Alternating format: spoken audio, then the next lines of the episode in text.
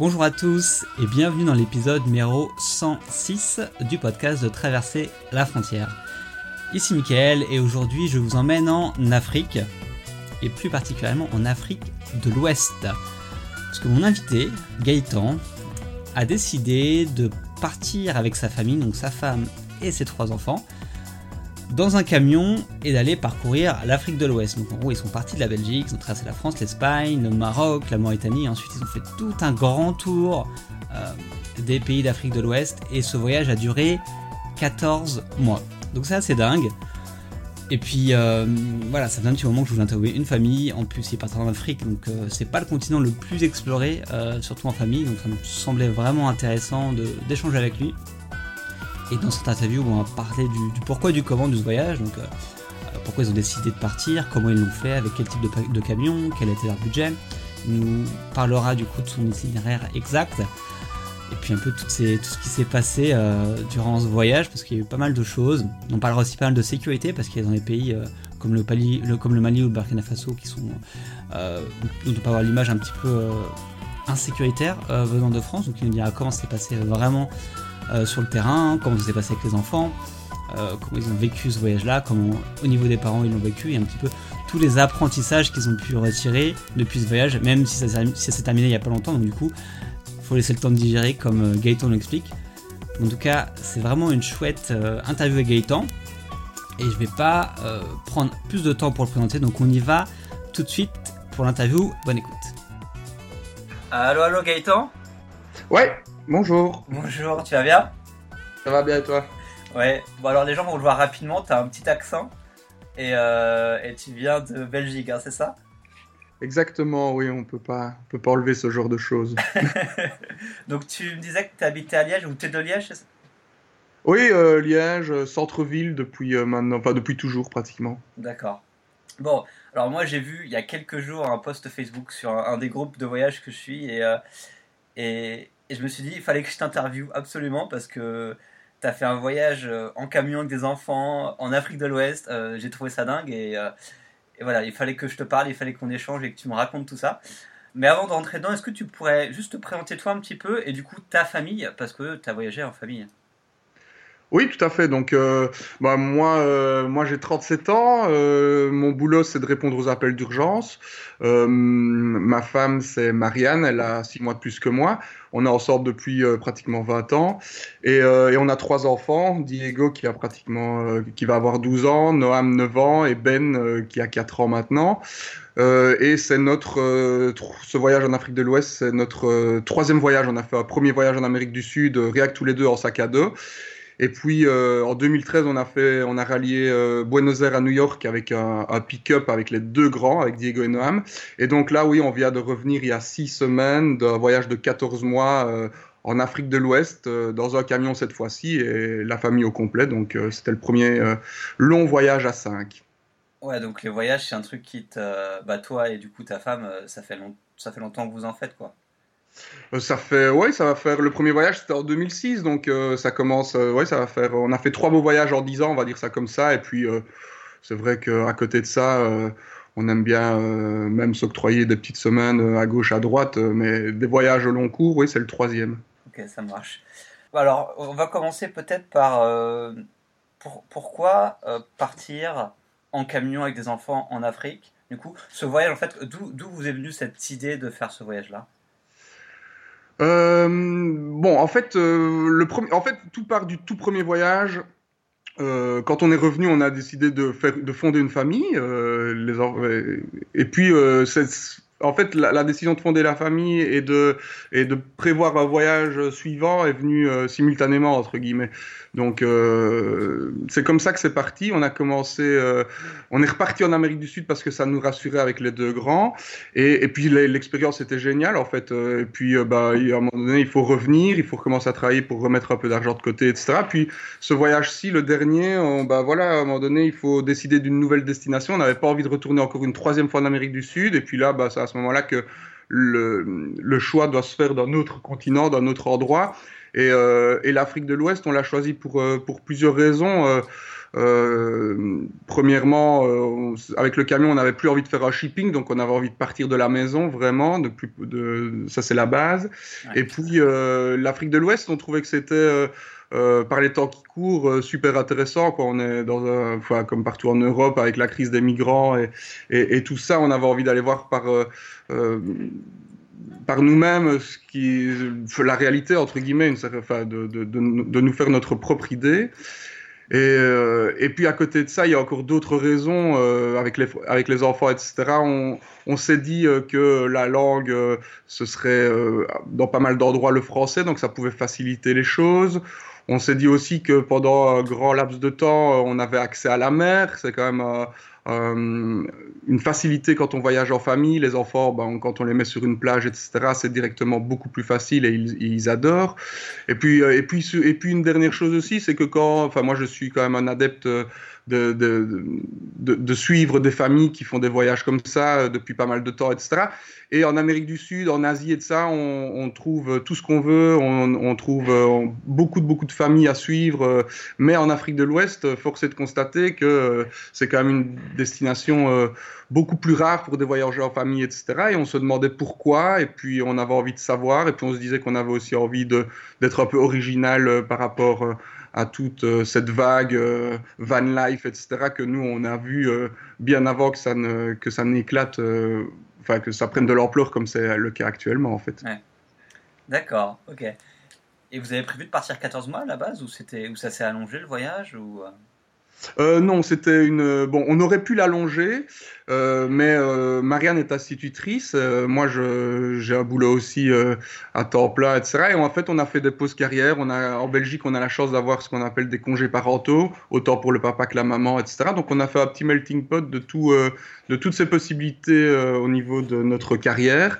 Et, euh, et, donc ça coïncidait euh, plus ou moins à 14 mois quand on est revenu un petit peu avant euh, nos obligations euh, de boulot, etc. Donc moi je vais recommencer il y a quelques jours et Marianne aussi après les vacances de Noël. Et donc voilà, on, avait envie de partir un peu plus longtemps que le voyage précédent. Parce que même si les gens disent toujours ah, quelle chance, etc., bah, sur le terrain, quand on fait des voyages comme ça, on se rend compte qu'à un moment donné, euh, le, le, temps est toujours un peu compté, etc. C'est fou à dire, mais c'est vraiment vrai. Ouais. Euh, plus on a de temps, plus on prend le temps et plus, euh, plus c'est une chance de pouvoir avoir le temps. Euh, donc voilà, les 14 mois, c'était vraiment ce qu'on avait planifié au départ. D'accord. Est-ce que tu pourrais, du coup, pour les gens qui, qui, écoutent et qui aimeraient visualiser un petit peu le voyage, donc si, si on regarde une carte, en fait, est-ce que tu pourras nous décrire euh, un petit peu le trajet que vous avez parcouru avec les pays que vous avez fait, en sachant que je mettrai moi une image de la carte parce que c'est super intéressant de voir ça. Mais pour les gens juste qui écoutent, est-ce que tu pourrais nous faire une petite euh, visualisation, on va dire, de, du voyage? Oui, on va essayer de faire ça. Donc on est parti vraiment de la maison, on a, on a, on a, on a laissé notre maison, on, a, on, on, louait, on a tout laissé.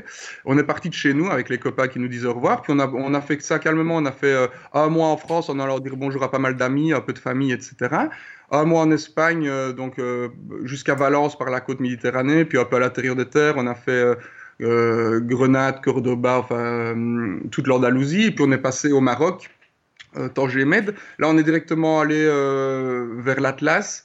on a Fès et puis on est allé jusqu'à Merzouga, à la frontière algérienne. Là, on a fait pas mal de déserts, enfin jusqu'à Zagora. On est, on est revenu sur la côte euh, atlantique euh, à, Agadir et puis on, a continué notre, notre chemin vers le sud, euh, vers la Mauritanie. Euh, Mauritanie, Nouadhibou, le bord d'Arga, Nouakchott. Et puis on est passé au Sénégal. Euh, on a suivi la côte, en fait, euh, Dakar, la petite côte. Et puis on est passé en Gambie. On a passé une petite semaine en Gambie. On est revenu au Sénégal au niveau de la Casamance. Mm -hmm. Euh, et puis on a traversé le Sénégal euh, d'est en ouest jusqu'à Kédougou, donc frontière, enfin tout près de la frontière avec le Mali et, le, et la Guinée-Conakry. On est arrivé en Guinée-Conakry, on l'a traversé entièrement jusqu'à Conakry pour pouvoir refaire nos, nos, visas, etc. pour la suite du voyage. Euh, et puis après, bon, on a longé le, le Sierra Leone et le Libéria, toujours en Guinée-Conakry, avant d'arriver en Côte d'Ivoire. Euh, Côte d'Ivoire, on a passé un petit mois en Côte d'Ivoire, puis euh, Ghana, Togo, ça a été relativement vite. On s'est retrouvé au Bénin parce que ma sœur venait nous retrouver pour deux petites semaines. Et là, on a vraiment fait le Bénin du sud au nord et puis revenir à Cotonou pour la redéposer à l'aéroport. Et puis là, pendant deux semaines, on a essayé d'avoir nos visas pour le Nigeria, mais après deux semaines où on a tout donné pour, pour, euh, avoir ces, ces, fameux sésames pour passer des, frontières, ben, euh, on a bien dû se rendre à l'évidence et on s'est dit qu'on ne les aurait jamais. Donc euh, on a décidé de, de, rebrousser chemin. On est retourné au Togo, on a passé un mois au Togo vers le nord, donc, et puis on est revenu en fait par l'intérieur du continent, un peu plus par l'intérieur de l'Afrique de l'Ouest. Donc on est revenu par le Burkina Faso, le Mali et la Mauritanie, mais par l'autre côté que notre descente. Donc on a rejoint Nouakchott à nouveau par, euh, par, euh, par l'intérieur de la Mauritanie. Et puis, on, on, est remonté par le Maroc euh, en faisant. Bah, le Maroc, c'est tellement grand et tellement intéressant que. voilà, on a repris un autre chemin sans passer pratiquement par le, chemin de la descente. Et puis en revenant en Europe, on est reparti par le Portugal cette fois-ci, donc Portugal et, on est revenu, après, euh, après un mois au Portugal. On, a terminé le voyage assez rapidement pour, euh, pour arriver euh, en Belgique au bon moment pour que notre grand garçon parte en. Enfin, son, son, école nous avait contacté pour nous dire qu'il y avait une sortie scolaire, enfin une, une, une, classe verte, comme on, appelle ça ici en Belgique. Donc, un voyage d'une semaine avec sa classe, on s'est dit que c'était une, une bonne façon de recommencer l'école. Ok. Ouais, c'est chouette et c'est impressionnant enfin, de voir tout ce que vous avez fait, surtout en passant par des pays voilà, comme le Mali, le désir Mauritanie, etc. Enfin, c'est pas des pays simples, en tout cas de l'image qu'on a, c'est que ça peut poser des, des problèmes de sécurité, donc on va, revenir. Euh, juste avant, d'aller en détail, euh, le camion, du coup, pourquoi le choix du camion et quel type de camion vous avez acheté ou aménagé? Comment ça s'est passé à ce niveau-là? Alors, le choix du véhicule, bah, je me rends compte encore maintenant, hein, j'ai pas mal de, familles qui m'envoient des messages et de ça. C'est un choix euh, assez compliqué et hyper important en fait. Donc, nous, c'est notre deuxième voyage en véhicule. Moi, je suis pas mécanicien, etc. Je connais pas grand-chose. j'ai appris évidemment au long au, cours de ces deux voyages. le choix du camion, en fait, bah, on était un de plus que le voyage précédent. Donc, le voyage précédent avec notre pick-up, on était un peu à l'étroit et il y avait quand même des choses qui nous manquaient. Euh, donc on voulait se diriger vers quelque chose d'un petit peu plus euh, grand. Euh, le premier voyage, il y avait une certitude qu'on avait, c'est qu'on voulait absolument, avec notre façon de voyager, etc., on voulait absolument un 4x4. On voulait absolument ne pas être arrêté pour une raison ou une autre, ne pas pouvoir aller à un endroit pour l'état des routes compliquées ou des choses comme ça. Donc c'était une priorité, c'était d'avoir un 4x4. Et puis alors à côté de ça, il y a encore la question du budget. Donc on voulait, enfin voilà, et on a quand même un budget euh, qui est pas illimité. Donc euh, on s'est tourné vers et euh, ce qui va avec le budget un peu, un peu qui nous correspondait, c'est qu'on tout ça pour dire qu'on ne voulait pas un camion trop neuf, quoi. On ne voulait pas d'électronique à l'intérieur, etc. Donc c'est un camion de 1983, c'est un ancien camion de pompier, un Renault. Euh, voilà, pour il y a plein d'autres raisons aussi. La marque Renault, quand on a décidé qu'on partait en, Afrique de l'Ouest, euh, on savait que c'était euh, des camions euh, qui, qui ont, enfin, il y a beaucoup de camions comme ça là-bas. Donc c'était aussi une, une raison pour laquelle on a opté pour, pour ce, ce genre de véhicule en fait. Euh, pouvoir, passer, pouvoir, passer, partout, pouvoir euh, savoir que si on a un problème, euh, en fait, ce serait pas un problème parce que les gens le connaissent et, et auraient facile de le réparer. Donc voilà, c'est un peu pour toutes ces raisons-là. Et la, et la, cellule ou la cabine, je sais pas comment on dit, elle était déjà aménagée quand vous l'avez achetée ou vous l'avez aménagée vous-même? Alors, donc, on l'a acheté à un couple de personnes âgées. Donc, il y avait déjà pas mal d'aménagements, mais rien n'était fait pour les enfants, en fait. Donc, euh, donc tout ce qui était pompe à eau, euh, panneaux solaires sur le toit et ça, euh, frigo, cuisine et ça, tout était déjà à l'intérieur. même si par la suite on, on, a quand même changé un peu, un peu des choses, notamment le circuit électrique etc. de la cellule, mais elle était déjà aménagée. Moi, ce que j'ai fait, c'est la menuiserie. Donc j'ai j'ai fait l'espace, les trois lits superposés des enfants. On a refait euh, les espaces de rangement, on a refait les armoires, enfin toute la menuiserie en fait. Et euh, ma maman a refait euh, un peu tout ce qui était housse de housse, tenture, moustiquaire et des choses comme ça aussi pour leur mettre un peu à, notre goût et qu'on s'y sorte bien quoi. Donc donc voilà, mais il était déjà il était déjà il était déjà pas mal en fait. D'accord. Ok, et en termes de budget, bon, je sais pas si vous le dites publiquement, mais du coup, combien ça vous a coûté l'achat, rénovation de ce camion-là? Moi, non, j'ai aucun souci par rapport à ça. Nous, l'achat, à l'achat, on l'a payé 30 000. Voilà, c'est et j'ai remis, euh, on a remis, bah voilà, je, ça je n'ai pas du tout compté pendant qu'on est en voyage, etc. On a quand même eu des petits soucis mécaniques, etc. La seule chose qu'on a vraiment fait euh, avant de partir, donc c'est la menuiserie et j'avais changé les quatre pneus, donc on est parti avec des pneus neufs. Ça c'est quand même un fameux budget sur un camion de comme ça. Mais, mais, voilà, en gros, on va dire que le camion nous a coûté 35 euh, 000 euros, quoi. D'accord. En sachant que là, vous êtes revenu du voyage et vous le revendez, si j'ai bien compris. Oui, on essaye de le revendre maintenant. Voilà, euh, voilà, ça, ça, comme je disais, c'est une décision importante. Euh, euh, en Belgique, il n'y a pas énormément de familles euh, voyageuses. C'est pas le même marché qu'en France ou en Allemagne, etc. Donc, et je prends le temps aussi. Moi, je, voilà, j'ai mis le, le, prix de vente à 30 000, mais il y a des choses à faire. Donc, euh, c'est vraiment pour, pour, pour éviter les, les appels, enfin voilà, de, gens curieux plus qu'intéressés réellement. Et comme je le dis dans le message, dans, dans mon annonce, etc. Si, si on tombe sur une vraie famille avec un vrai projet, etc. Le prix le prix. Euh, moi, j'ai envie que ce camion, enfin, avec, dans lequel on a vraiment vécu des aventures incroyables, la seule chose que j'ai envie, c'est qu'il retrouve une belle famille avec, euh, avec des gens qui sont motivés, parce que moi, là, j'ai donné tellement avec ce camion que j'ai plus envie, je n'ai plus le, je n'ai plus le, temps ni la force de, m'occuper de lui. Et donc, euh, voilà, le, prix dans l'état actuel des choses, il y a des petites choses à faire et de ça. Donc, il peut. moi, j'ai juste envie qu'il retrouve un beau projet et qu'il reparte sur, sur, euh, sur de nouvelles aventures, ce camion. Ouais, c'est sûr. Bah, on fait un appel aux, auditeurs du podcast. S'il y a des familles qui écoutent et qui veulent partir en camion ou qui en connaissent, euh, vous pourrez contacter Gaëtan qui a, qui a, son beau camion en plus. 14 mois en Afrique, je pense que il tiendra le coup pour euh, encore quelques années de voyage autre part. ah ouais, moi c'est ce que je dis toujours, le moteur il n'a rien, bah, voilà, tous les gens qui, qui, ont mis leur nez dedans, euh, ils me disent, euh, enfin en Afrique c'est un bébé, ils me disaient c'est un bébé, lui, là, moi je refais le voyage avec lui sans problème, je vais devoir passer un peu de temps en dessous, il y aura des choses à faire, il y a encore, mais par contre tout se réparera toujours, et, et voilà, c'est un camion, je pourrais regarder les, les les éventuels futurs acheteurs droit dans les yeux en faisant le tour, en montrant tout ce qui est, euh, susceptible de poser problème, etc. Mais, je pourrais les rassurer aussi. Donc euh, voilà, moi. C'est juste parce que là, euh, il faut passer à autre chose et c'est un camion qui doit rouler. Je ne peux pas garder un camion comme ça pour aller passer un week-end tous les six mois. C'est voilà, c'est un camion qui doit rouler, qui doit être entretenu, etc. Ouais, c'est sûr. On, va passer directement, on va, on, va, on va zapper entre guillemets un peu la partie Afrique, Espagne, Maroc, parce que c'est des choses qu'on connaît plus ou moins. Euh, et, euh, et plutôt entrer, voilà, quand on va arriver dans l'Afrique de l'Ouest, l'Afrique noire, du coup, arriver un petit peu au Sénégal. J'aimerais, du coup, vous connaissiez pas du tout cette partie du monde et l'Afrique? Non, c'est la première fois qu'on mettait les pieds, même le Maghreb, on n'avait jamais été. Euh, de... ma, femme avait, Marianne avait été, mais il y a plus de 15 ans, passer une semaine ou avec une copine en Égypte, mais c'est la seule expérience africaine qu'on avait. D'accord. Quels sont un peu vos premiers. Donc ça fait déjà voilà 2-3 mois que vous êtes en voyage. Quels sont un peu vos premiers sentiments, vos premières euh, expériences quand vous arrivez au Sénégal, du coup, parce qu'on change quand même assez de, d'atmosphère, de, pays, etc. Euh, quelles sont, bah, toi ou tes enfants, un petit peu tes, tes premières expériences quand vous arrivez dans, dans cette région-là?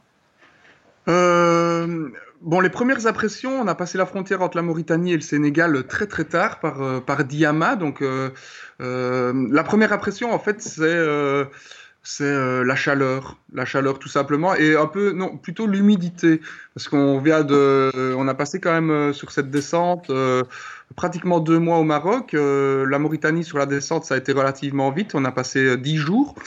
Et, donc, on a, eu, on a eu un temps exceptionnel pendant, cette traversée du Maroc et de la Mauritanie, c'est-à-dire très très bon la journée, frais le soir, pas du tout de pluie.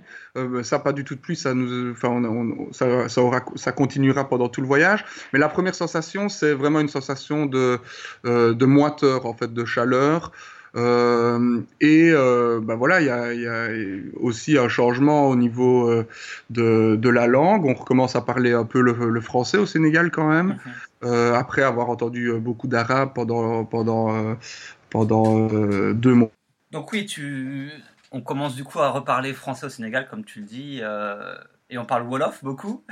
tu as dû apprendre quelques mots, j'imagine Nagadef, Djerediev, ouais, ouais, euh, ça, enfin voilà, après on a appris le, Wolof parce qu'on nous a dit que ce serait quand même une langue importante pour toute la suite de notre parcours, etc. Euh, maintenant, voilà, euh, ça, on s'en est rendu compte. C'est aussi une, des choses euh, vraiment particulières de cette région du monde. C'est que bah, nous, on, partait là-bas en se disant qu'on allait pouvoir parler beaucoup français. Or, bah, voilà, le français, c'est la langue officielle pour pas mal de pays, mais en fait, il y a quand même, dans les faits, il y a quand même beaucoup de gens qui, qui, le maîtrisent très très mal mhm. euh, et qui euh, parlent leur langue, euh, leur dialecte quoi. Donc on peut parler du wolof, comme on peut parler du peul, comme on peut parler de plein d'autres, de plein d'autres dialectes. Et donc bah, on a appris un peu le wolof et puis bah, quand on continue la route, on, est tout fier de dire nos, nos, quelques mots de wolof et puis bah, pas de chance, les gens nous regardent et nous disent bah non ici on parle pas le wolof, on parle voilà un autre dialecte. Donc ça ça, ça, ça a été comme ça un peu tout le voyage. Euh, en Côte d'Ivoire, il y a plus de 60 langues, euh, enfin, et c'est comme ça dans pas mal de pays. Donc, euh, ouais, on essayait chaque fois d'apprendre un petit peu les quelques langues, mais parfois c'est vraiment, vraiment compliqué. Et, et, les enfants, bah, à un moment donné, ils se mélangent les pinceaux et ça, et c'est super drôle, c'est super intéressant, etc. Mais, mais, mais c'est compliqué. C'est une des choses sur lesquelles on s'est voilà, c'est des, idées qu'on avait avant de partir et qui se sont révélées sur le terrain, euh, des, des, idées en tout cas euh, qu'on avait qui étaient, euh, bah, qui, n'étaient pas tout à fait la vérité sur place. Quoi. Et il y avait d'autres choses justement, peut-être des idées préconçues que vous saviez en arrivant dans cette région du monde, dans cette région d'Afrique. des choses que vous vous êtes rendu compte en fait qui étaient, bah, qui étaient pas vraies ou qui étaient différentes ou s'il y a eu comme ça des surprises que vous avez eues? Euh, oui, oui, oui, tout à fait. C'est super chouette d'en parler, etc. Oui, euh, il y a des choses. Euh, ben voilà, il y a des choses qu'on ne connaissait pas du tout, peut-être par manque de, de, enfin, on ne le savait pas tout simplement, mais tout ce qui est la, diaspora libanaise, par exemple, je ne savais pas que que pas mal de pays d'Afrique de, l'Ouest avaient une diaspora très importante, une diaspora libanaise à, ce point-là. Euh, d'autres choses, euh, bah, il y a beaucoup de. Moi, je pensais que l'Afrique de l'Ouest, euh, il y avait avait une connotation beaucoup plus catholique entre guillemets au niveau de, de la religion, etc. je ne me rendais pas compte dans les pays comme la Côte d'Ivoire, comme comme la Guinée-Conakry, comme même le Sénégal, etc., qu'il y avait une, une population à ce point musulmane. Mmh. Voilà, c'est des choses qu'on ne connaissait pas. Euh, et puis, euh, à côté de ça, bon, il y a des choses qui, euh, le, sur lesquelles on était plus proche de la vérité, comme l'habitat ou le relief ou les paysages qu'on a rencontrés, etc. Ça, ça, ça, ça c'est plus dans, dans ce qu'on imaginait, quoi. Ouais, c'est vrai qu'au Sénégal, moi, j'ai été bah, pas choqué, mais en tout cas surpris de voir en fait que la, pas la totalité, mais une quasi la totalité, je crois 90 ou 95% des gens sont, sont musulmans. Euh, et c'est la religion principale. Il y a des mosquées de partout, en fait. Exactement, oui, c'est ça, c'est l'ampleur, en fait, je ne savais pas, euh, moi, dans ma tête, l'Afrique de l'Ouest, etc., il y avait quand même, euh, bon, il y a des catholiques, il y a aussi des animistes hein, dans, pas mal d'endroits, mais euh, force est de constater que la religion principale, c'est la religion musulmane, et effectivement, c'est un peu comme en Amérique du Sud, avec les, églises catholiques, je ne me rendais pas compte à quel point le catholicisme était implanté en Amérique du Sud, bah ici, c'est la même chose euh, on passait dans des petits villages avec euh, parfois 6-7 euh, mosquées dans des, dans des villages relativement petits. Quoi. Donc il y a vraiment une... oui, la religion musulmane a vraiment une, une très grande importance dans cette région du monde. Est-ce que ça a joué un rôle à vous dans votre voyage, les différentes religions par rapport aux gens, par rapport aux coutumes, ou je sais pas, est-ce qu'il y a des choses qui sont passées par rapport à ça? Bah, le, le la seule chose vraiment importante, que c'est simplement, euh, nous, ça, et c'est pour, pourquoi on voyage avec des enfants, c'est simplement pour leur ouvrir euh, l'esprit, pour, euh, pour leur. Enfin, pour, pour essayer en tout cas que toute leur vie soit tolérante envers toutes les religions, etc. Donc, à ce niveau-là, euh, c'est euh, hyper intéressant. Quoi. Nous, on a appris beaucoup, beaucoup de choses sur euh, la religion musulmane, oui, bien sûr. bah, le petit, encore maintenant, là, il, c'est beaucoup moins fréquent évidemment que quand on était là-bas, mais ça lui arrive de, de, faire, de crier l'appel à la prière, etc.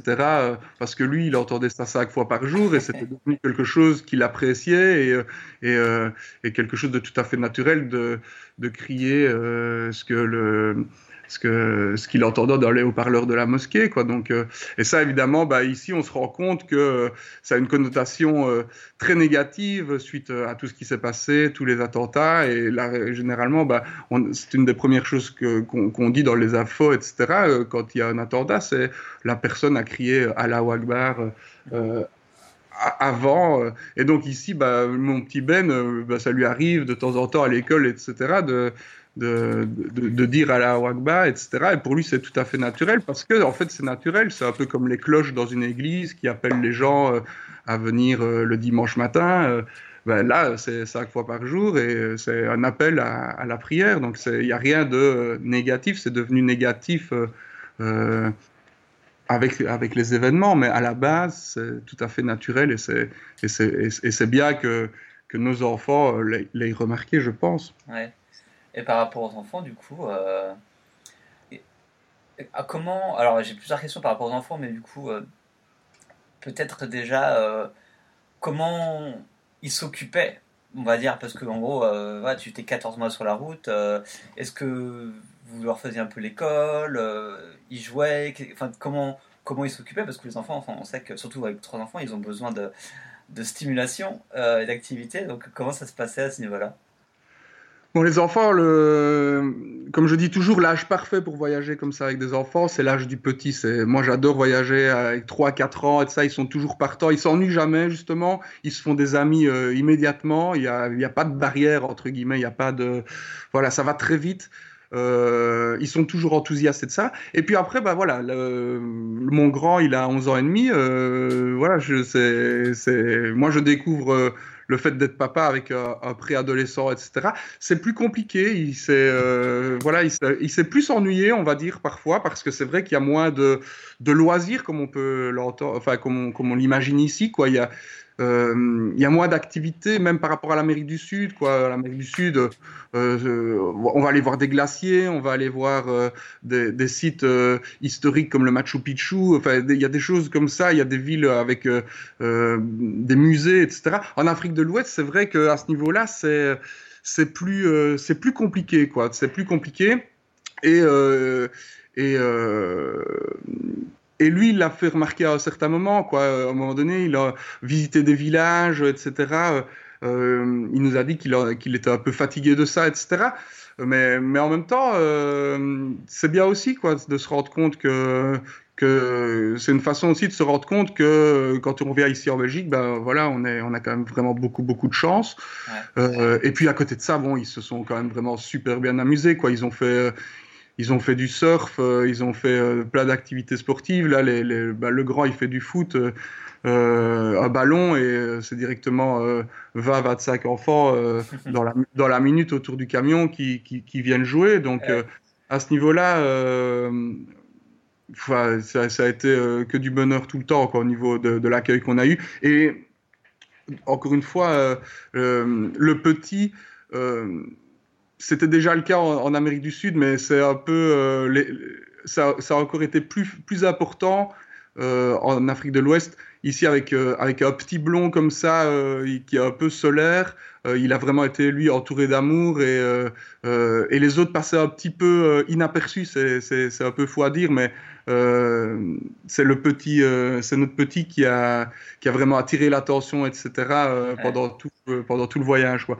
Et puis par rapport aux enfants, ben, effectivement, il y a quand même l'école qui a pris un, certain temps beaucoup pendant les trajets justement dans le camion. On n'avait pas vraiment de rythme, mais on était bon, en Belgique, ça s'appelle c'est l'équivalent du, CNED en France, c'est le CAE ou CAD pardon.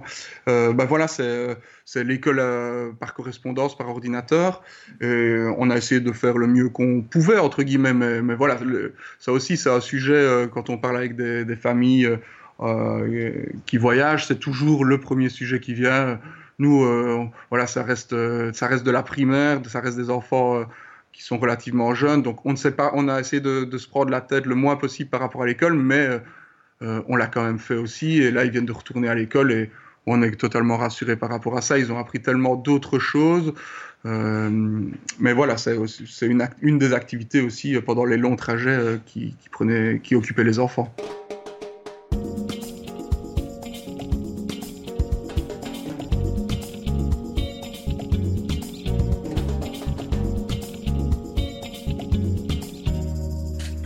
Un petit peu des gens, euh, des enfants qui jouent avec, tes enfants, etc. Euh, au niveau de, peut-être pas de l'accueil, parce que j'imagine que vous dormiez dans votre camion principalement, mais quand vous traversez des, villages, des villes, que vous rencontrez des gens, quelle est un petit peu leur attitude vis-à-vis de, vous et de ce voyage? Parce que je pense qu'ils ne doivent pas en croiser tous les jours des camions euh, avec, avec une famille qui traverse le pays. Donc, qu'est-ce que c'était un petit peu.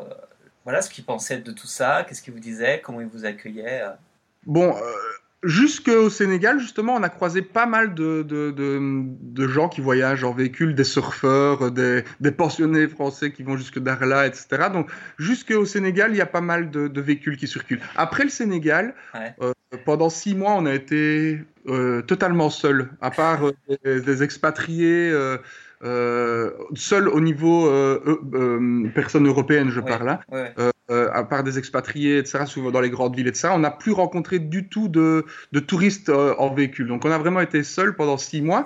Et effectivement, on est passé par des endroits où c'est très rare de voir une famille qui, qui voyage dans, dans, dans, ce genre de véhicule. Et paradoxalement, quand je dis qu'on a été seul, c'est au niveau euh, de personnes, de, tourisme. Par contre, on n'a jamais été seul. On peut être dans l'endroit le plus, euh, on a l'impression qu'on est au milieu de rien. On va s'arrêter deux minutes. On peut, c'est certain qu'il va y avoir quelqu'un qui va sortir de derrière un buisson ou de. Euh, c'est vraiment ça. on, on, me l'avait dit euh, avant de partir, avec les, quelques discussions que j'avais eues avec des personnes qui avaient été dans cet endroit du monde, en Afrique de l'Ouest. C'est quelque chose qu'on m'avait dit. Et je rigolais toujours quand. Et, c'est vrai, c'est vraiment vrai. Euh, on peut être euh, dans des endroits tellement reculés, mais il y a des gens partout. Et, quand on est dans ces endroits-là, ben là, on peut être sûr que les gens qui, sortent du buisson, là, ils vont vraiment être surpris de, nous voir.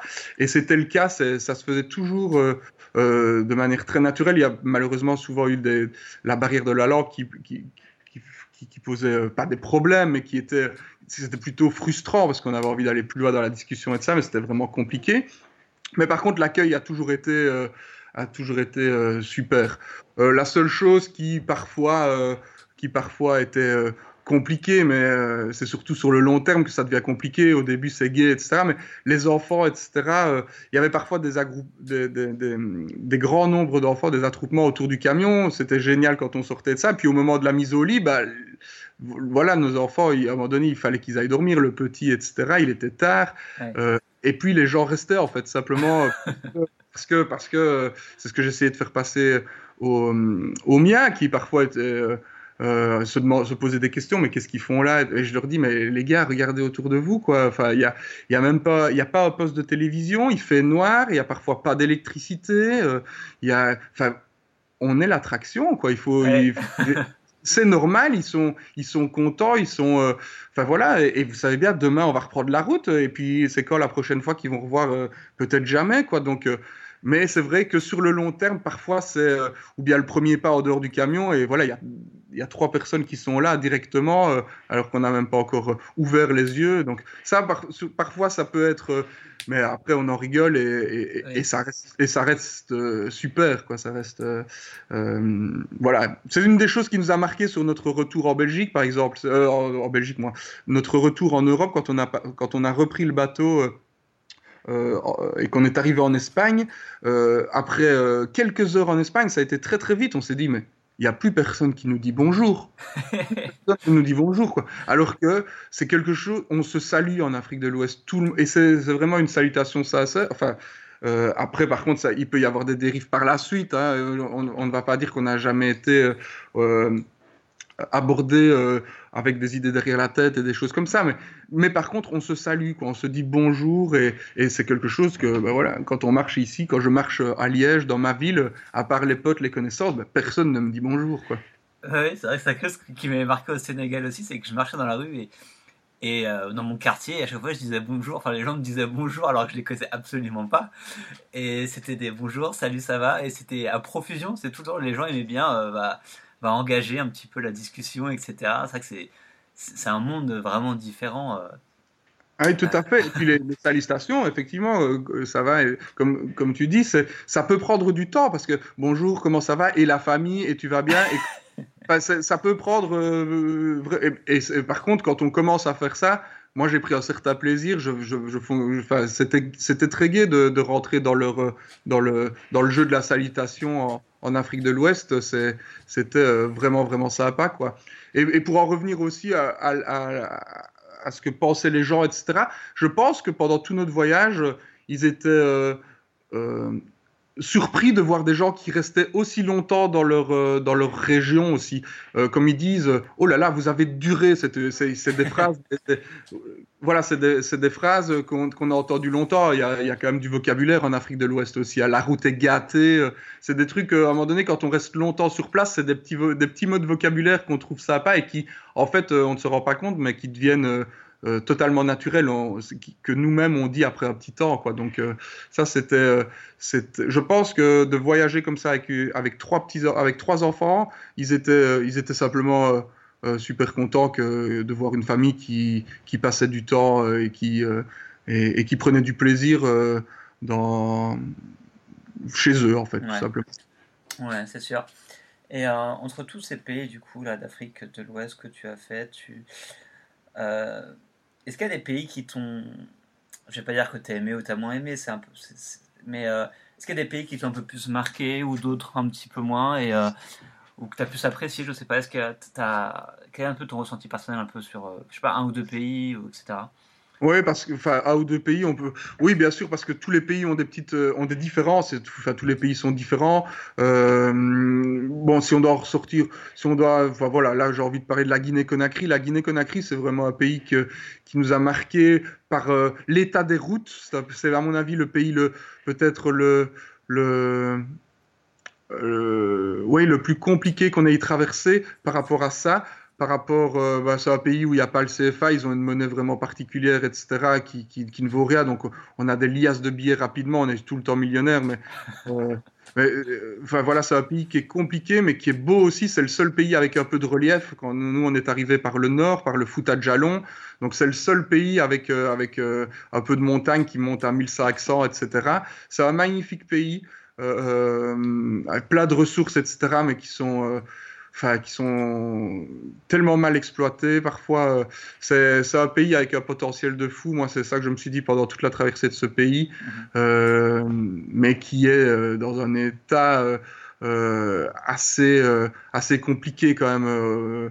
ça, oui, c'est un pays euh, avec des coupures d'électricité, alors qu'on dit que normalement c'est le, le, château d'eau de l'Afrique de l'Ouest, toute leur électricité est basée sur des, des, barrages hydroélectriques, etc., tenus par des Chinois, et à se demander comment c'est possible qu'ils arrivent à ne pas avoir d'électricité, mais tous les jours, euh, enfin moi j'avais, je pensais quand même pas vivre ce genre de choses, mais quand on est dans une capitale comme Conakry, qui est quand même une, vraiment une capitale énorme, euh, enfin, une panne d'électricité dans une ville comme ça, avec des gens qui crient euh, quand l'électricité revient de joie, c'est quand même, euh, voilà, tu te dis waouh, c'est quand même un autre monde, quoi. Enfin, c'est des choses qui marquent, quoi. C'est ouais.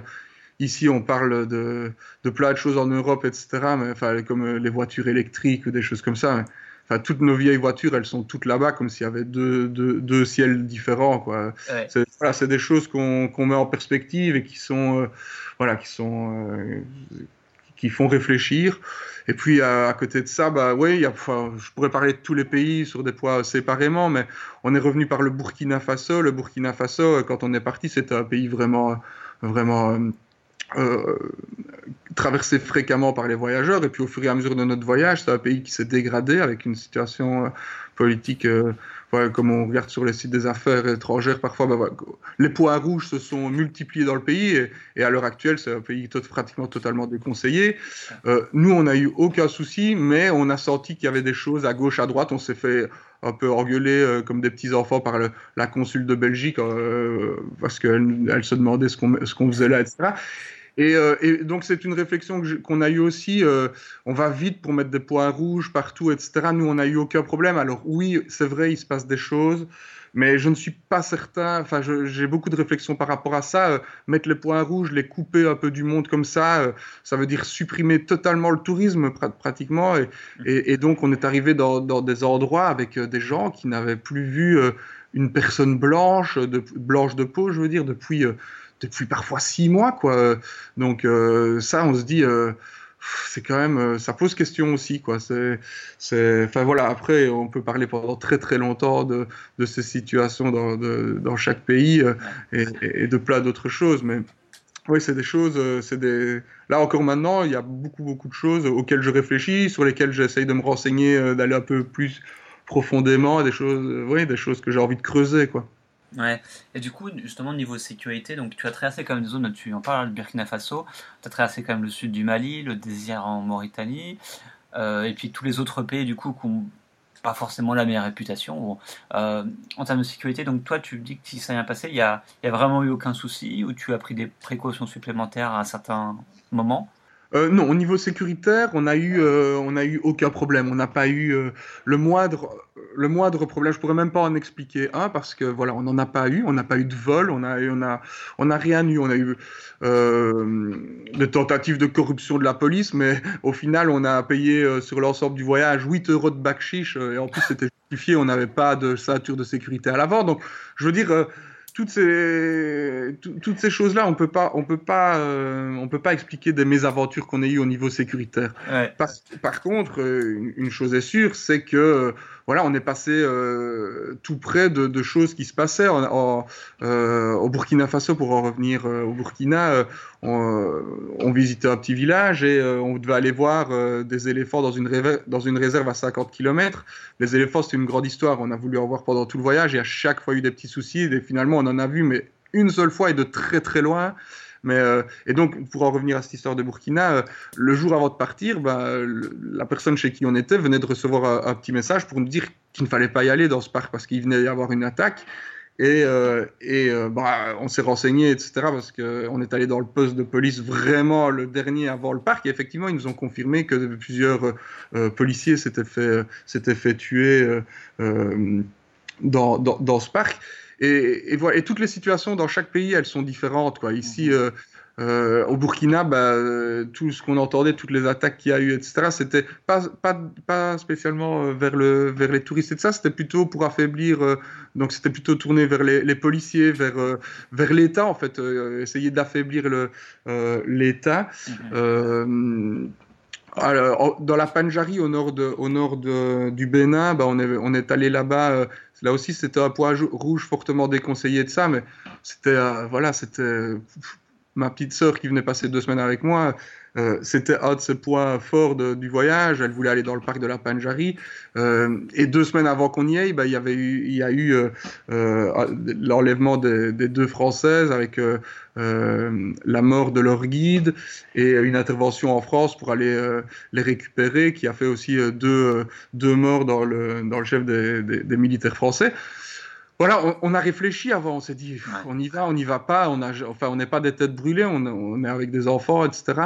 On, a, on, a, toujours cette réflexion, on, parle toujours, et puis euh, en fait, on est super content d'y avoir été. Euh, les gens n'avaient plus vu une seule personne depuis euh, deux, trois semaines, et puis généralement, c'est des attaques, en tout cas moi, ce que j'en vois par rapport autant au Burkina que là, à la Panjari, c'est une attaque euh, isolée qui veut faire mal et quand le mal est fait, ben, entre guillemets, ils ont réussi, quoi. Plus personne n'y va, euh, etc. Donc, mhm. c'est des, des, régions tellement désertiques, c'est des, des, enfin, des, attaques euh, qui sont faites par quelques individus, etc. Et voilà, on, est allé se renseigner avant et puis on s'est dit, bah oui, on y va, quoi. et, et on a les gens étaient contents de nous, de, de, nous voir. C'est des régions entières qui souffrent hein, quand il y, a des, y a des gens comme ça qui investissent, euh, comme, comme n'importe quel investisseur ici, euh, dans une petite auberge ou un petit restaurant ou, euh, ou bien des guides. Quoi, il y a beaucoup de guides dans ces régions-là, etc. Et puis qui se retrouvent du jour au lendemain sans. sans sans, sans, tourisme, sans, voilà, il n'y a pas de, a pas de rentrée financière, c'est, c'est vraiment très très compliqué pour ces régions. Donc donc voilà, euh, avec le recul, moi, je, me dis qu'on n'a vraiment pris aucun risque. Euh, maintenant, voilà, il y a des régions qu'on a traversées plus vite que d'autres parce qu'il y a des, petites sensations comme euh, le sud du Mali, etc., où, où on sent que les gens, ils sont, enfin, le Mali, c'est encore une autre, une autre situation. C'est une situation qui dure depuis très longtemps. Là, ça fait 5-6 ans qu'ils voilà, mm. qui, qui, a l'intervention, qui, qui, ça, oui, ça date d'il y a 5-6 ans, l'intervention française. Il y, a des, il, y a, il, y a, il y a des gens de l'ONU qui sont là-bas, il y a, qui ont des règles et de ça. Il y a, ils, circulent en convoi. On sent que les gens sont fatigués euh, de, de, la situation là-bas. Donc, mais nous, là, au Mali, du coup, on est resté vraiment au sud de Bamako. Euh, la région à problème, elle se trouve au nord. Donc là, on n'y est pas allé. Je, on, on s'est aussi renseigné, il y a, enfin, même encore actuellement, il y a des gens qui y sont. Moi, je suis des voyageurs qui y sont et ça. Mais là, voilà, on s'est dit, euh, là, non. Là, c'est, on n'a pas envie. Euh, en plus, le voyage, euh, on est toujours un peu plus enthousiaste en début de voyage. ça, à un moment donné, quand le voyage, on se dit, oh, on a déjà fait tout ça, on a déjà fait tout ça. Voilà, on n'est on a, on on pas à l'honneur de Bamako. Quoi. Mais, mais voilà, c'est des situations. Euh, et par contre, la Mauritanie, pour en revenir à la Mauritanie, parce qu'il y a beaucoup de gens qui me demandent, oh, la Mauritanie, c'est, ils ont, c'est un pays qui garde une image euh, euh, dangereuse et de ça. Mhm. bah, moi, j'ai envie de dire que la Mauritanie, bah, c'est le seul pays euh, où la situation euh, au niveau officiel s'est améliorée pendant, euh, pendant la durée de notre voyage. Donc la frontière entre le Maroc et la Mauritanie, donc entre le Sahara occidental plutôt, hein, et la Mauritanie qui était en rouge, cette frontière, il était temps qu'elle, que ça arrête d'être rouge parce que c'est une frontière où il n'y a plus de problème depuis, depuis très très très longtemps. là, elle, elle, elle, est devenue de nouveau euh, voilà, euh, les gens peuvent la passer sans se dire qu'ils passent dans une, dans une zone rouge. Mhm. Et, euh, et, nous, on, la Mauritanie, c'est voilà, un pays, ça n'a rien à voir avec l'Afrique noire, hein, donc c'est vraiment une frontière, mais c'est un pays qu'on a vraiment, vraiment bien aimé. Et encore une fois, un pays dans lequel on a eu aucun problème de sécurité, quoi. Donc, voilà, ça, voilà, ça, moi, ça me tient à cœur de le dire parce que, ah, parce que sur le terrain, on a quand même rencontré pas mal de gens, euh, euh, que ce soit des, des, des policiers ou des, des, des, gens qui travaillent dans différentes ambassades, etc., qui étaient surpris aussi de voir une famille faire le trajet qu'on a fait et qui, euh, qui nous disait euh, toujours, oh là là, je, me demande si ce sera encore possible de faire ce genre de voyage comme vous le faites en famille d'ici 5-6 euh, ans. Euh. Et donc moi j'espère qu'il y a, on espère qu'il y ait encore des familles qui, feront ce genre de voyage, etc. Mais mais force est de constater aussi que ça peut aller vite et, que parfois a on a du mal à, à, leur donner tort à ces gens qui, qui, disent que d'ici euh, peu de temps, si, la, si, ça continue comme ça, etc., etc., ce sera plus compliqué. Mais j'espère que, mais j'espère que, que non, évidemment. ouais, évidemment. Euh, est-ce que dans ce voyage, tu as eu une, euh, une rencontre, des gens que tu as rencontrés qui t'ont qui t'ont vraiment marqué Je sais pas, peut-être une histoire, une famille ou une personne a vécu quelque chose de spécial, quelque chose que, que tu t'en souviens là, enfin quand tu penses à ce voyage, tu dis ah bah je me souviens de cette personne pour telle raison. Euh, est-ce qu'il y a quelque chose qui te vient en tête? Des rencontres évidemment dans un voyage comme ça. On en, fait. Euh, il y en a même. Enfin non, elles sont. C'est incroyable le nombre de rencontres qu'on a fait. Donc il y en a automatiquement des rencontres qui marquent pour une raison, une autre, etc. Euh, j'ai pas envie d'en ressortir une parce que euh, il y en a eu tellement. Par contre, euh, moi ce qui me, ce que j'ai envie de dire par rapport aux rencontres, en fait, c'est toutes les petites rencontres minuscules en temps, vraiment des rencontres très très brèves mhm. qui marquent parce que c'est euh, des rencontres. Bon, on, a rencontré énormément de gens euh, qui nous ont dit ah, Je peux venir avec vous D'accord.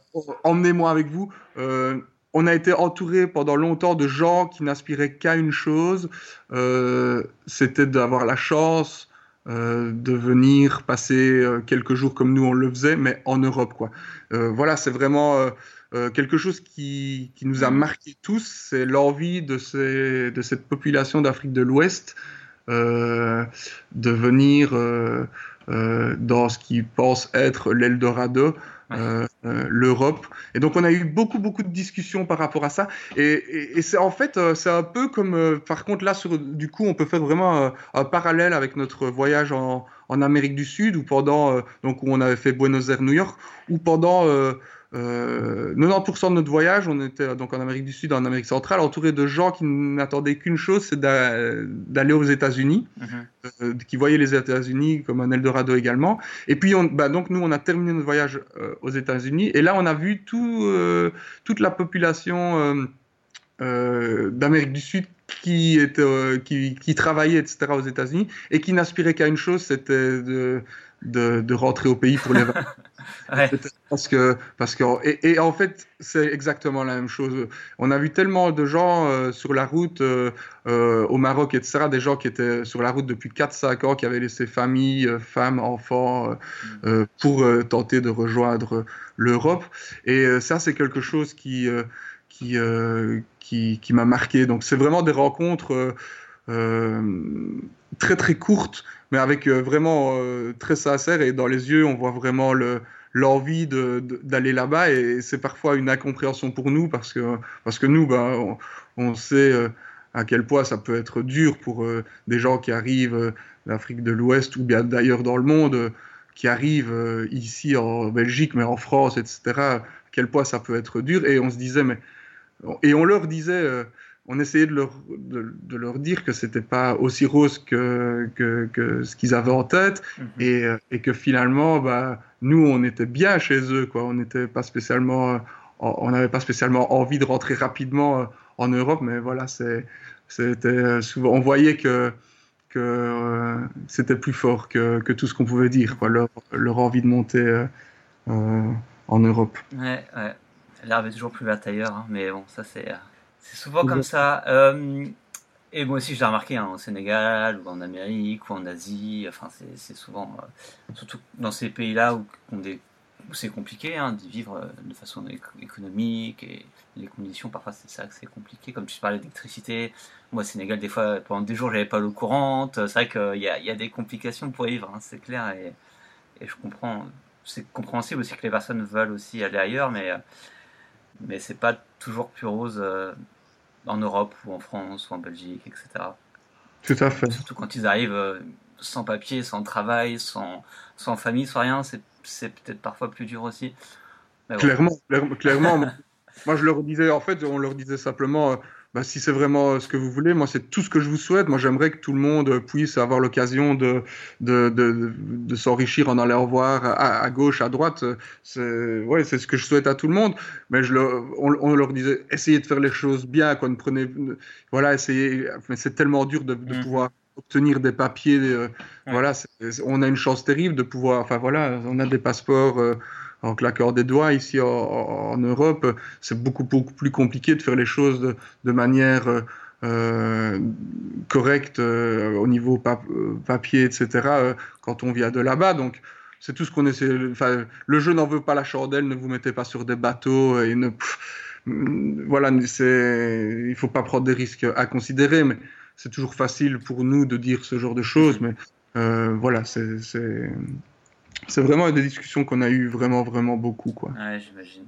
Est-ce que toi, tu as eu, euh, après un tel voyage, est-ce qu'il y a, tu as appris des choses? Est-ce qu'il y a des leçons qui sont ressorties un peu de ce voyage, des choses qui t'ont, que tu as apprises et que tu, tu, peux vraiment te dire, ok, ce voyage, ça m'a permis de, d'évoluer sur certaines choses? Euh, Est-ce qu'il y a des choses comme ça qui te viennent en tête?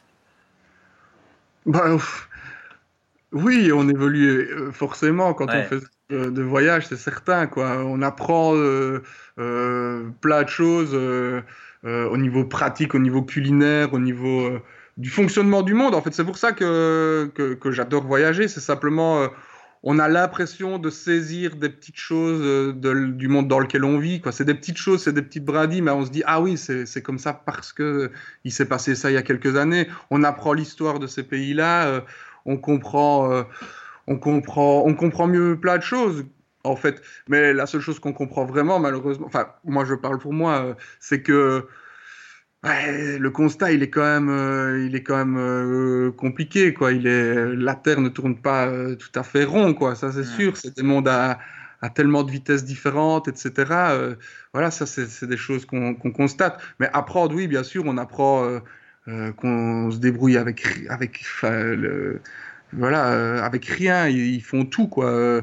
Donc, ça, c'est vraiment des choses, euh, voilà, il faut les vivre euh, pendant euh, certains temps pour vraiment se rendre compte que bah non, c'est pas simplement parce que il y a des touristes qui passent quand c'est dans un tour organisé et qui font non, ils vivent comme ça quoi, ils font en, agriculture etc. au niveau de la pêche, enfin oui, on apprend, enfin la, la, liste de toutes les choses qu'on apprend, c'est pour ça que je m'inquiète pas trop pour pour l'école au niveau des enfants. Quoi. Ils ont appris euh, tellement, tellement de choses. Quoi.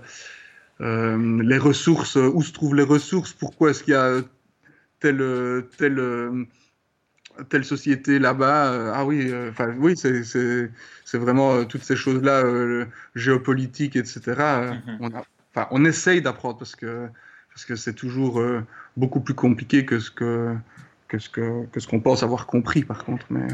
Et est-ce que tu penses que tes enfants, euh, qu'est-ce qu'ils ont appris eux? Est-ce qu'ils t'ont dit euh, des choses qu'ils t'ont dit ah bah je savais pas ou euh, ça ça m'a marqué ou parce qu'effectivement tu reviens changer après 14 mois d'un tel voyage quand tu es enfant et que tu absorbes tellement de choses.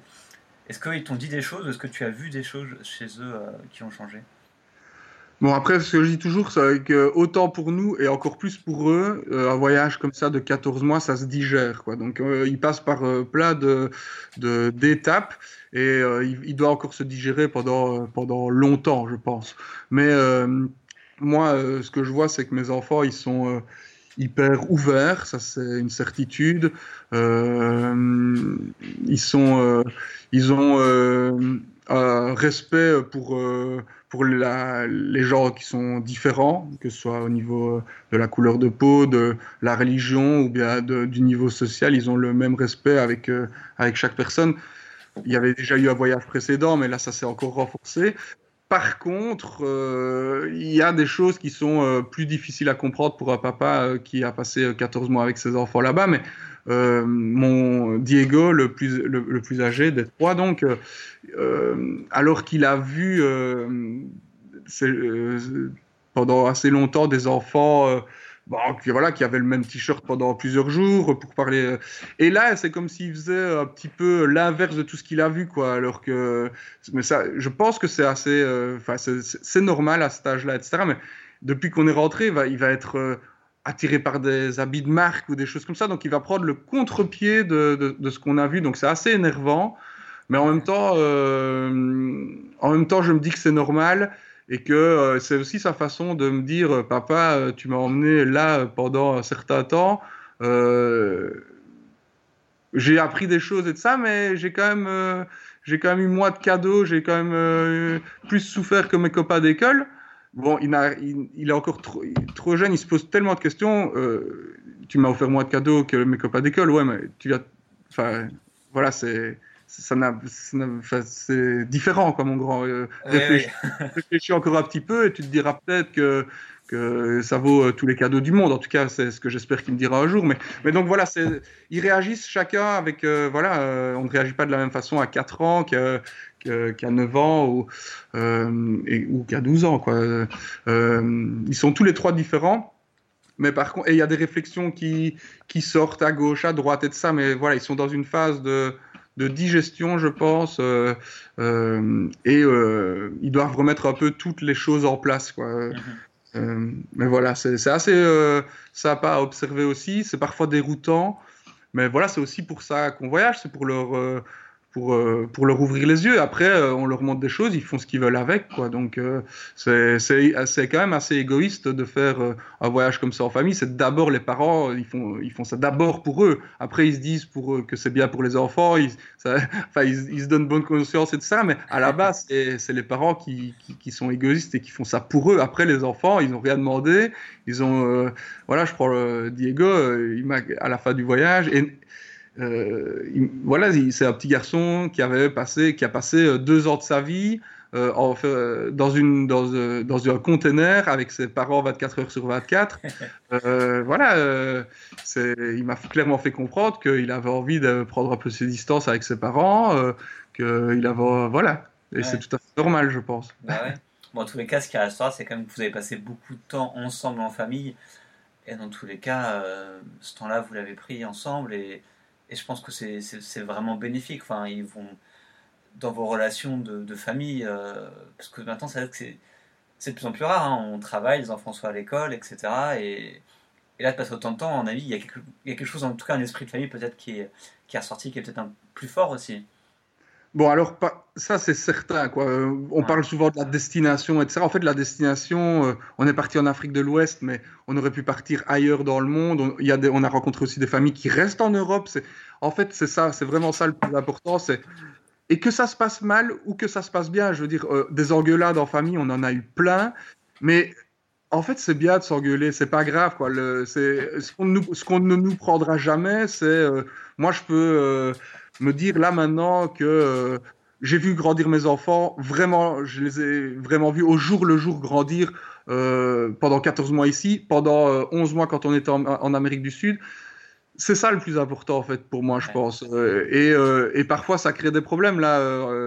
mes enfants ont peut-être un peu moins envie de me voir et c'est normal et c'est un, un, temps pour tout, mais mais euh, je prends toujours euh, l'exemple euh, bah, d'une famille recomposée, c'est pas notre cas, etc. Mais le papa qui voit ses enfants une fois toutes les deux semaines, le week-end, il a tellement envie que, ces deux jours qu'il a avec ses enfants soient super, soient géniaux, et ça. Il a envie de faire plein de trucs, etc. Mais, mais parfois, voilà, ça se passe pas bien parce que aussi les enfants sont moins. Et il n'a que ces deux jours-là et il veut les rentabiliser. Ça rend parfois les parents un peu tristes ou bien les parents qui travaillent, euh, ils, voient les enfants deux heures le soir, ils ont envie que ce soit deux heures rentabilisées, entre guillemets, de passer du, du temps, de faire des choses, en tout cas que ce soit la bonne humeur. Euh, et ça, bah nous, on a eu du temps, quoi. Et ça, on ne nous l'enlèvera jamais. Euh, on a eu des, des, des, moments de joie, mais on a eu aussi des moments difficiles. Euh, on a eu des moments euh, de doute, des moments euh, où on s'ennuyait aussi, des moments. on a eu plein de moments, mais ensemble, quoi. Et donc ça, effectivement, c'est la base d'un voyage en famille. C'est ce qui moi m'anime. Si mes enfants et, et, et, Marianne aussi, ils rigoleraient parce que parce que parce qu'il y a plein de moments où on se dit merde, on est 24 heures sur 24 ensemble, c'est ce qu'il y a de plus dur aussi en voyage, mais c'est pour ça qu'on le fait. C'est ça qui est, euh, qui, est, euh, qui est le moteur de notre voyage, simplement de se dire que, que voilà, euh, on a vraiment passé du temps avec nos enfants avant de se dire qu'il est trop tard. Le nombre de personnes qui se disent il a 18 ans, il est à l'UNIF, j'ai pas vu le temps passer, quoi. C'est un homme, enfin, ou une femme. Moi, je, je dis un homme parce que c'est trois garçons, mais c'est la même chose avec avec une fille, bien évidemment, mais euh, ça va vite, le temps file, quoi. Et, euh, et euh, nous, on a essayé de, de, faire des petites bulles comme ça qui, qui, qui sont super importantes, à mon avis, pour, pour le futur. Ouais, c'est sûr. Bon, on va arriver à la fin de l'interview parce que du coup, on, dépasse un petit peu, mais il y a plein de trucs du coup qu'on n'a pas abordé, donc les galères, les, le question administratif de visa, etc. Mais bon, après, on peut pas on peut pas tout parler. Euh, mais juste, est-ce que tu aurais envie d'ajouter quelque chose par rapport à tout ça? Quelque chose qui te tient à cœur, un truc qu'on n'aurait pas abordé ou euh, quelque chose que tu as envie de dire aux auditeurs, peut-être qui ont envie de faire un voyage comme ça en famille? Euh, du coup, voilà, c'est le moment si tu as un, dernier truc à ajouter. Bah, moi, ça m'a fait super plaisir de reparler un peu de ce voyage. Ça, ça, ça, bah, ça fait partie de la digestion, donc, euh, comme j'en ai parlé, parce que là, je suis revenu dans mon boulot, etc. Je suis revenu euh, bon, dans une vie euh, conventionnelle, on va dire comme ça, comme ça.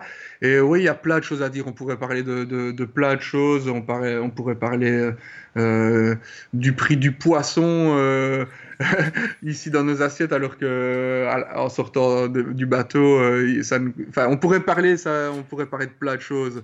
Mais euh, j'ai envie simplement de terminer par une bonne note en disant, ben voilà, c'est une région du monde qui est souvent, euh, euh, qui fait peur, tout simplement. moi, je l'oublierai jamais cette région du monde. On a, on a rencontré un paquet de gens hyper intéressants, hyper bienveillants. c'est une partie du monde qui est pas toujours drôle à vivre pour les populations locales, etc. Mais on a rencontré des gens forts, des gens à qui je souhaite le meilleur. Et j'ai envie que ce soit une région du monde qui continue à être visitée par, des, par des familles, par des gens, parce que ça, parce qu'elle en vaut la peine, tout simplement.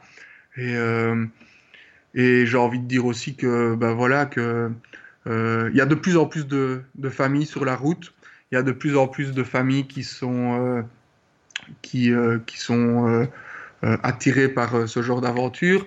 Et moi, je peux dire qu'une chose, c'est que j'ai envie de les encourager, etc. Parce que, parce que voilà, ça fait du bien, ça ouvre les yeux, c'est, c'est, c'est un investissement pour l'avenir, pour voilà, c'est pour une, pour l'éducation des enfants, pour, euh, pour plein de choses. Et, euh, euh, à ces familles-là, j'ai envie de leur dire, bah, allez-y, foncez. Et à celles qui sont sur la route, bah, j'ai envie de leur dire, profitez, profitez jusqu'au dernier moment, parce que parfois le voyage aussi, on a l'impression que ça lasse.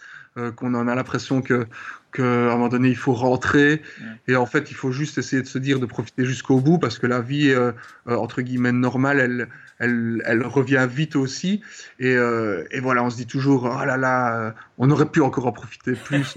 Etc., etc. Mais c'est vraiment, euh, vraiment un constat que, j'ai. Là, on n'a plus de projet pour la première fois de repartir, encore une fois, parce que les enfants grandissent, parce que je me dis que des adolescents, ils ont, c'est une période particulière de la vie et il y a autre chose à faire pour eux que de passer 24 heures sur 24 avec leurs parents. Mais en fait, je n'attends je n'espère qu'une chose, c'est qu'à 16-17 ans ou quoi, euh, le grand me dira Papa, c'était quand même pas si mal euh, le voyage, on repartirait bien, non? Enfin, voilà, ça c'est. Tout ça pour dire que, enfin voilà, ceux qui ont envie de, faire ce genre d'aventure et qui ne l'ont jamais fait, bah, sautez le pas, vous ne risquez rien et, euh, et, et voilà, c'est pas grave de rentrer un peu plus tôt parce que c'est pas pour vous ou quoi, mais ceux qui ont cette petite idée derrière la tête, bah, il faut au moins qu'ils la fassent une petite fois, quoi. Franchissez le pas. Donc voilà. ok, bah super. Euh, merci beaucoup Gaëtan. Bah, merci à toi. C'était cool de reparler euh, calmement de ce voyage. Bah ouais, ouais. Et puis euh, ça faisait longtemps. Enfin, ça faisait longtemps que je voulais aussi, voilà, rien trouver une famille qui partait comme ça sur le long cours parce que c'est c'est quelque chose qui est possible et tu en es la preuve et beaucoup d'autres sont la preuve. Donc voilà. merci d'avoir raconté ça. Et puis bah du coup, je te souhaite un bon, pas un retour, mais en tout cas un bon bonne acclimatation à la Belgique à la vie du coup un peu plus conventionnelle comme tu le dis, parce que c'est aussi d'autres challenges, j'imagine. Oui, tout à fait, tout à fait, c'est d'autres challenges. Euh, oui, c'est différent, c'est différent. Mais la Belgique, c'est super aussi, donc il euh, n'y a pas de problème. Et Liège en particulier, on est toujours très content de revenir dans notre ville. il faut la quitter.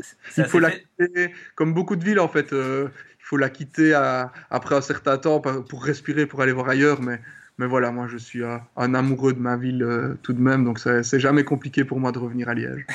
ok, ça marche. Bon, bah, merci à toi, et puis bah, je te souhaite une bonne journée, et, euh, et puis bonne, euh, bah, bonne, bonne route, on va dire, sur, cette, sur ce chemin de vie, on va dire, plus normal, et puis je te dis à bientôt alors. À bientôt, merci beaucoup, Michael. Merci, au revoir. Au revoir. Et voilà, l'interview avec Gaëtan est maintenant terminée. Vous avez vu qu'elle a... Elle était un petit peu longue, mais en tout cas, j'espère que ça vous a plu et euh, que peut-être vous avez envie de partir bah, en Afrique ou même avec vos enfants si vous en avez. Euh, donc merci beaucoup à Gaëtan d'avoir bah, raconté son voyage et merci à vous d'avoir écouté cette interview. On se retrouve très vite pour un nouvel épisode du podcast. A bientôt, ciao